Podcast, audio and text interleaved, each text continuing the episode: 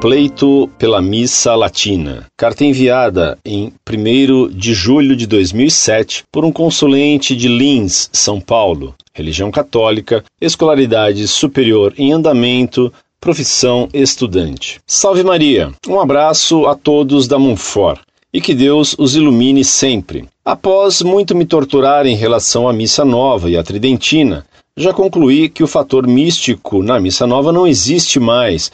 É como um banquete comunitário. Ninguém mais se preocupa em meditar nas missas, o que na Missa Tridentina já nos permite isso. Bom, a explicação está no texto que mando a seguir, que me fez ver o quanto eu estava confuso, mas já não estou mais. Confesso que não sei muito sobre o autor, mas li algumas citações dele, já falecido, e de sua esposa, doutora Alice von Hildebrand.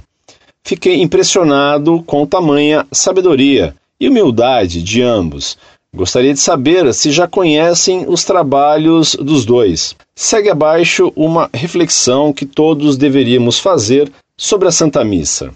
Segue o texto de autoria de Dietrich von Hildebrand. O pleito pela missa latina.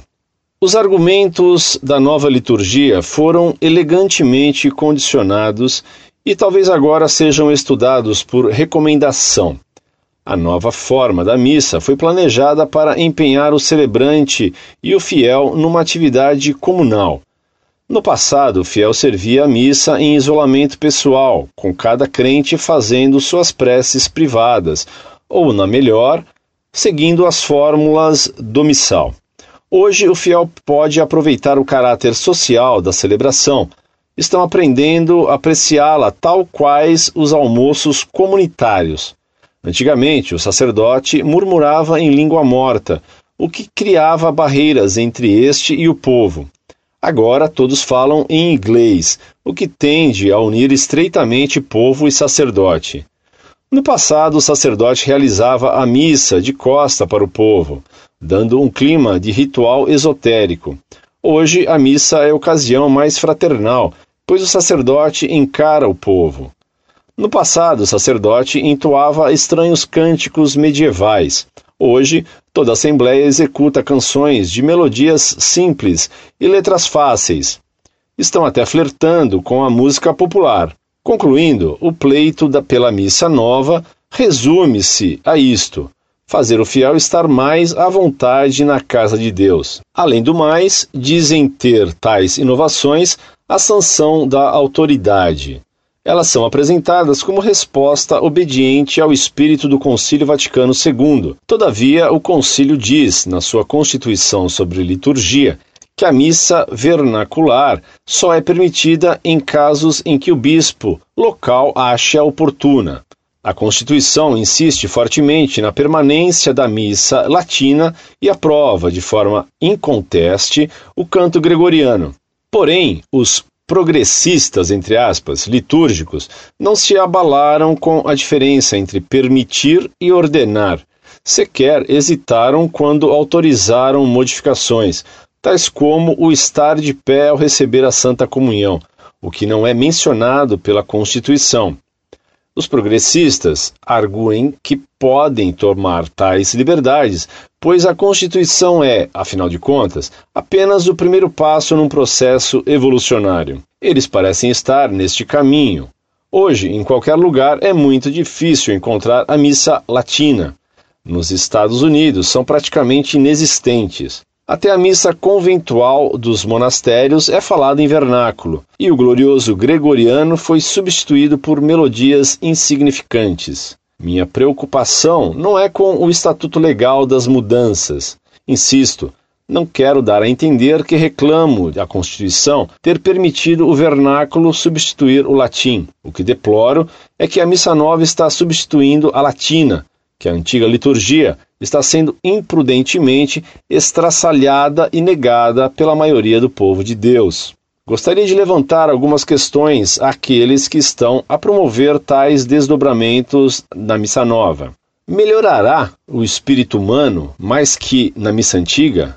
Evoca o sentido da eternidade, ajudará a elevar nossos corações acima das preocupações mundanas, acima dos aspectos puramente naturais do mundo até Cristo, aumentará a reverência, a apreciação do sagrado, Certo, tais questões são retóricas e auto-evidentes. Filas, pois penso que cristãos sérios vão querer considerar sua importância antes de chegarem a uma conclusão sobre os méritos da nova liturgia. Qual o papel da reverência numa vida verdadeiramente cristã? E, mais importante, numa verdadeira adoração cristã de Deus. A reverência dá ao ser ocasião de falar conosco. A grandeza última do homem é ser capax dei. A reverência é de importância capital para todos os domínios da vida do homem. Ela pode ser chamada corretamente de mãe de todas as virtudes, pois esta atitude básica pressupõe todas as virtudes.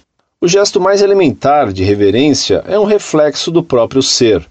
Ela distingue-se da majestade exterior do ser que provém de mera ilusão ou ficção. A reverência é o reconhecimento da consistência interior e da positividade do ser, de sua independência às modas arbitrárias.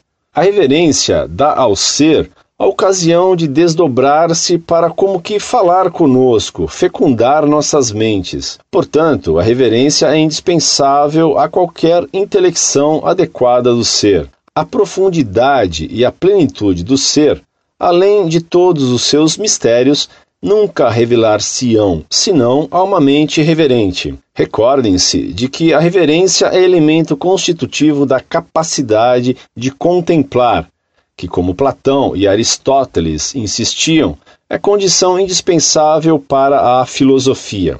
De fato, a irreverência é a principal origem do erro filosófico. Se a reverência é a condição necessária para qualquer conhecimento seguro do ser, é, além disso, indispensável para acessar e compreender os valores baseados no ser. Somente o homem reverente, pronto a admitir a existência de algo maior que ele mesmo e predisposto ao silêncio, deixando o objeto falar-lhe, o homem que abre seu espírito é capaz de penetrar no mundo sublime dos valores. Reconhecida a gradação dos valores, um novo tipo de reverência surge, a que responde não tão somente à majestade do ser enquanto tal, mas ao valor específico de um ser específico e à sua posição na hierarquia de valores. Esta nova reverência permite ainda a descoberta de novos valores. Somente numa atitude reverente o homem reflete seu caráter essencialmente receptivo. Sua grandeza última é ser capax dei. Em outras palavras, o homem possui a capacidade de aprender algo maior que ele mesmo, a fim de ser tocado e fecundado, abandonando-se a este algo por vontade própria, como pura resposta a tais valores. A habilidade de transcender-se distingue o homem da planta e do animal. Este último empenha-se apenas em desdobrar a própria inteléquia, forma. Ora, somente o homem reverente pode conscientemente transcender-se, conforme sua condição humana fundamental e situação metafísica. Melhor iremos ao encontro do Cristo, elevando-nos a Ele ou arrojando-o no mundo ordinário. Por sua vez, o homem irreverente aproxima-se do ser numa atitude de superioridade arrogante ou atrevida, de familiaridade presunçosa. Neste caso, está mutilado. É o caso do homem que, por muito se aproximar de uma árvore ou construção, não pode mais vê-la. Em vez de manter a distância espiritual que lhe é própria, Conservando um silêncio reverente, o ser talvez diga alguma coisa. Fecha-se. Desta feita, silencia o ser. No incondicionado, a reverência é mais importante que a religião. Sabemos como isso afeta a relação do homem para com Deus. Existe uma ligação íntima entre a reverência e a sacralidade. A reverência permite-nos experimentar o sagrado, ascender para além do profano. A irreverência cega-nos a todo o mundo do sagrado. A reverência, incluindo o medo, em verdade, temor e tremor, é a resposta adequada ao sagrado. Isso foi esclarecido por Rudolf Otto em seu famoso estudo The Idea of the Holy. Kierkegaard também chama atenção para o papel essencial da reverência no ato religioso, no encontro com Deus. Igualmente, os judeus não estremecem profundamente quando o sacerdote conduz o sacrifício para o Sanctum Sanctorum, Isaías não estremeceu de medo devoto quando viu Jeová no templo e exclamou: Ai de mim, estou perdido, eu que sou um homem de lábios impuros, Todavia meus olhos não viram o rei. Não foram tais as palavras de São Pedro após a pescaria miraculosa: Apartai-vos de mim, Senhor, pois sou um pecador? Testificando que quando a realidade de Deus irrompe sobre nós, somos tomados de temor e reverência. O cardeal Newman expôs num sermão formidável que o homem que não teme nem reverencia não conhece a realidade de Deus. Quando São Boaventura escreve no Itinerarium Mentis ad Deum que somente o homem de desejo, tal como Daniel, pode entender a Deus, quer dizer que certa disposição de alma deve se atingir a fim de entender o mundo de Deus, para o qual ele nos quer levar. Este conselho aplica-se, sobretudo, à liturgia da Igreja, o sursum corda, a elevação de nossos corações, é o primeiro requisito para a participação real na missa. Nada melhor para impedir a confrontação do homem para com Deus que a noção de irmos ao altar de Deus como se fôssemos a um divertido e relaxante compromisso social. Eis porque a missa latina, com canto gregoriano, que eleva-nos à atmosfera sagrada, é muitíssimo superior à missa vernacular, com músicas populares, que nos inclina a uma atmosfera meramente natural e profana. O erro fundamental da maioria das inovações é imaginar que a nova liturgia traz o santo sacrifício da missa para perto dos fiéis, que podando a missa dos velhos rituais, trará a missa para a substância de nossas vidas. Perguntamos se é melhor encontrar com Cristo na missa, elevando-se até Ele, ou arrojando-o em nosso mundo prosaico e ordinário. Os inovadores substituem a sacra intimidade com Cristo por uma inconveniente familiaridade. Realmente, a nova liturgia ameaça frustrar a confrontação com Cristo, pois desencoraja a reverência em face do mistério, elimina o temor, suprime o sentimento do sagrado. Não importa realmente se os fiéis sentem-se em casa na missa, mas se são transportados de suas vidas ordinárias para o mundo do Cristo, seja pela sua atitude de reverência perfeita, seja por estarem impregnados da realidade do Cristo. Aqueles que decantam a nova liturgia insistem que, com o passar dos anos, a missa perdeu o caráter comunal e tornou-se ocasião de adoração individualista. A missa nova, vernacular, restauraria o sentimento de comunidade ao substituir as preces privadas pela participação da comunidade. Porém, esquecem-se de que há diferentes níveis e tipos de comunhão com outrem o nível e a natureza da experiência comunitária são determinados pelo tema da comunhão, em nome de que ou por causa de que os homens estão reunidos. O maior bem representado pelo tema, o qual empenha todos os homens, se for o mais sublime e profundo, é a comunhão. O ethos e a natureza da experiência comunitária, no caso de uma emergência nacional, é obviamente radicalmente diferente da experiência comunitária num coquetel. As diferenças mais admiráveis serão encontradas entre comunidades cujo tema é o sobrenatural ou o meramente natural. A base da união comunitária é realização espiritual dos homens tocados por Cristo, a Santa Comunhão, muito mais sublime que a de qualquer comunidade natural. O genuíno nós comungamos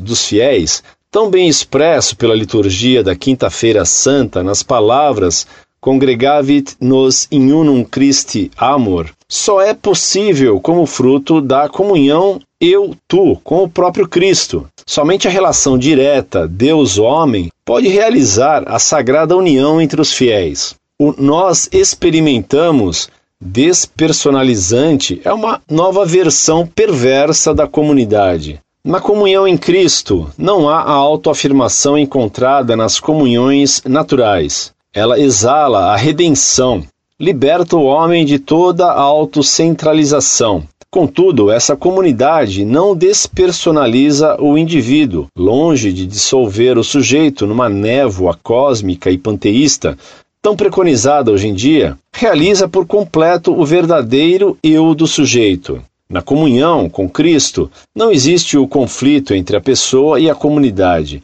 que se apresenta nas comunhões naturais. Logo, a comunidade da experiência sagrada está realmente em guerra com o despersonalizante nós experimentamos, encontrado nas congregações e nas assembleias populares que tendem a absorver e sublimar o indivíduo. Esta comunhão em Cristo que fora tão cheia de vida nos primeiros séculos cristãos, de que todos os santos participaram, que descobriu na liturgia uma expressão sem igual, está agora sob ataque. Esta comunhão que nunca considerou o indivíduo apenas como segmento da comunidade ou instrumento para servi-la. Para tal propósito, é importante notar que a ideologia totalitária não está só no sacrifício do individual pelo coletivo. Algumas das ideias cósmicas de Teilhard de Chardin, por exemplo, implicam no sacrifício coletivista. TA subordina o individual e sua santificação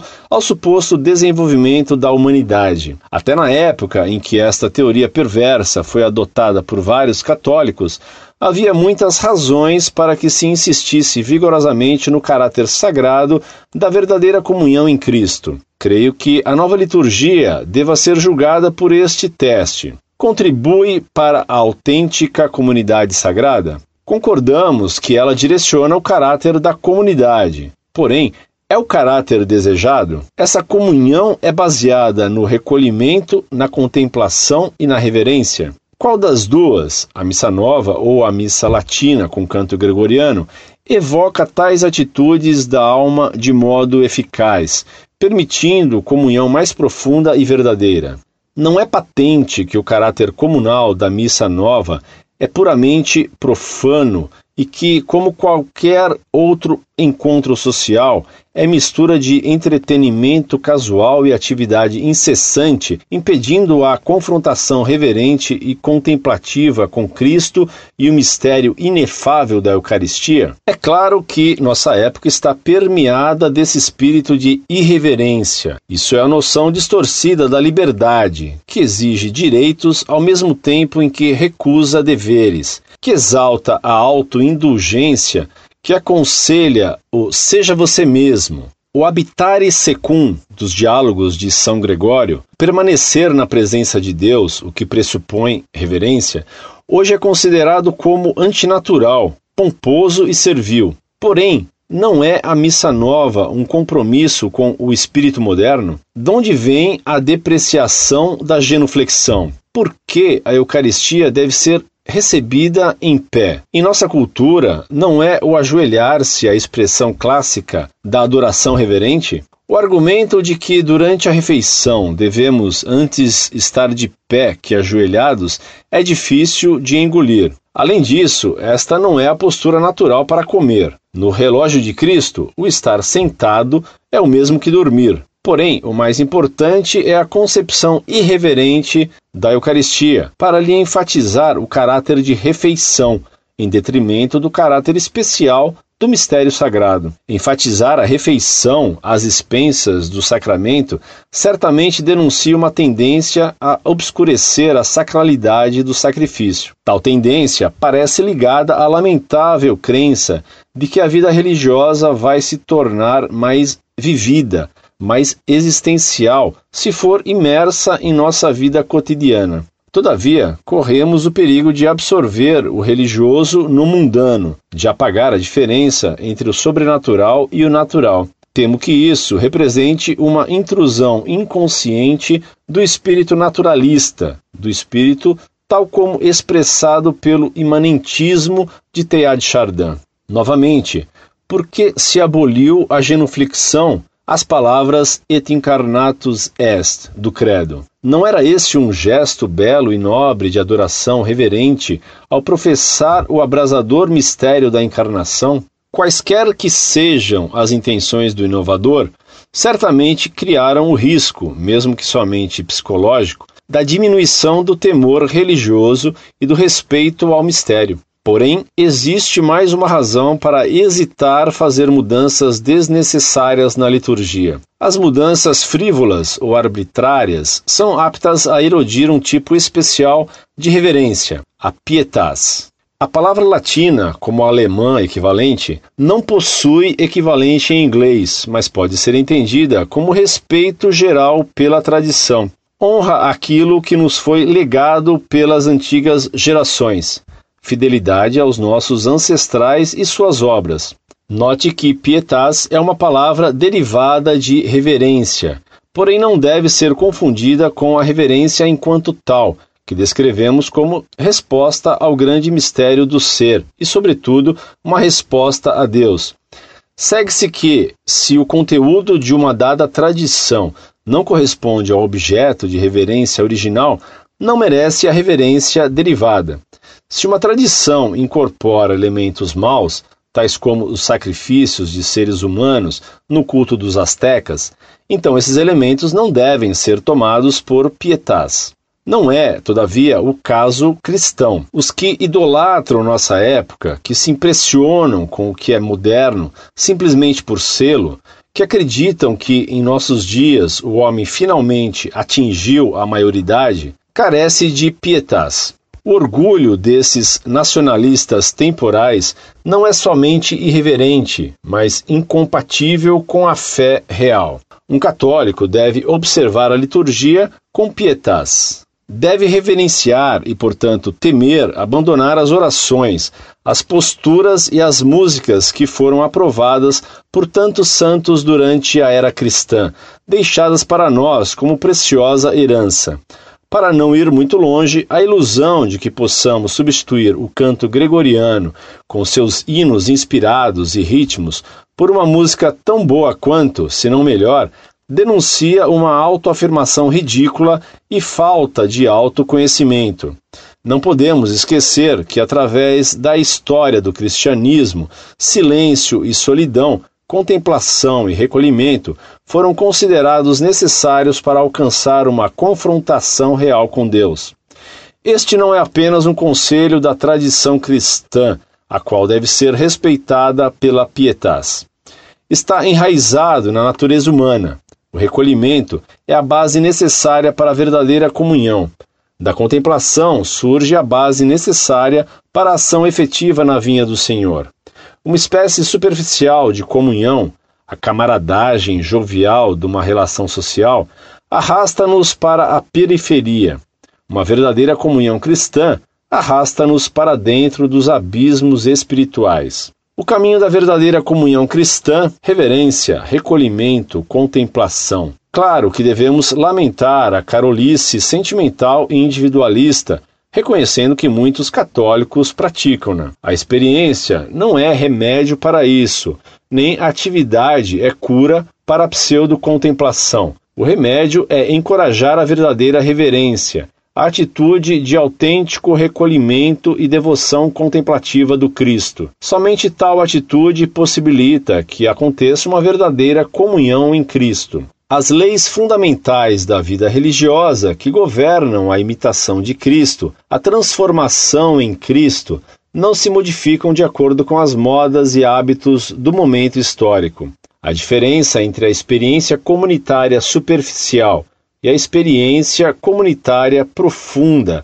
é sempre a mesma. O recolhimento e a adoração contemplativa do Cristo, que só a reverência torna possível, seria a base necessária para a verdadeira comunhão com os demais em Cristo, em qualquer era da história humana. Fim do artigo. Espero que seja útil esse texto, pois para mim o foi, e muito, como diz o amado professor Orlando Fedeli, Incorde Jesus Semper.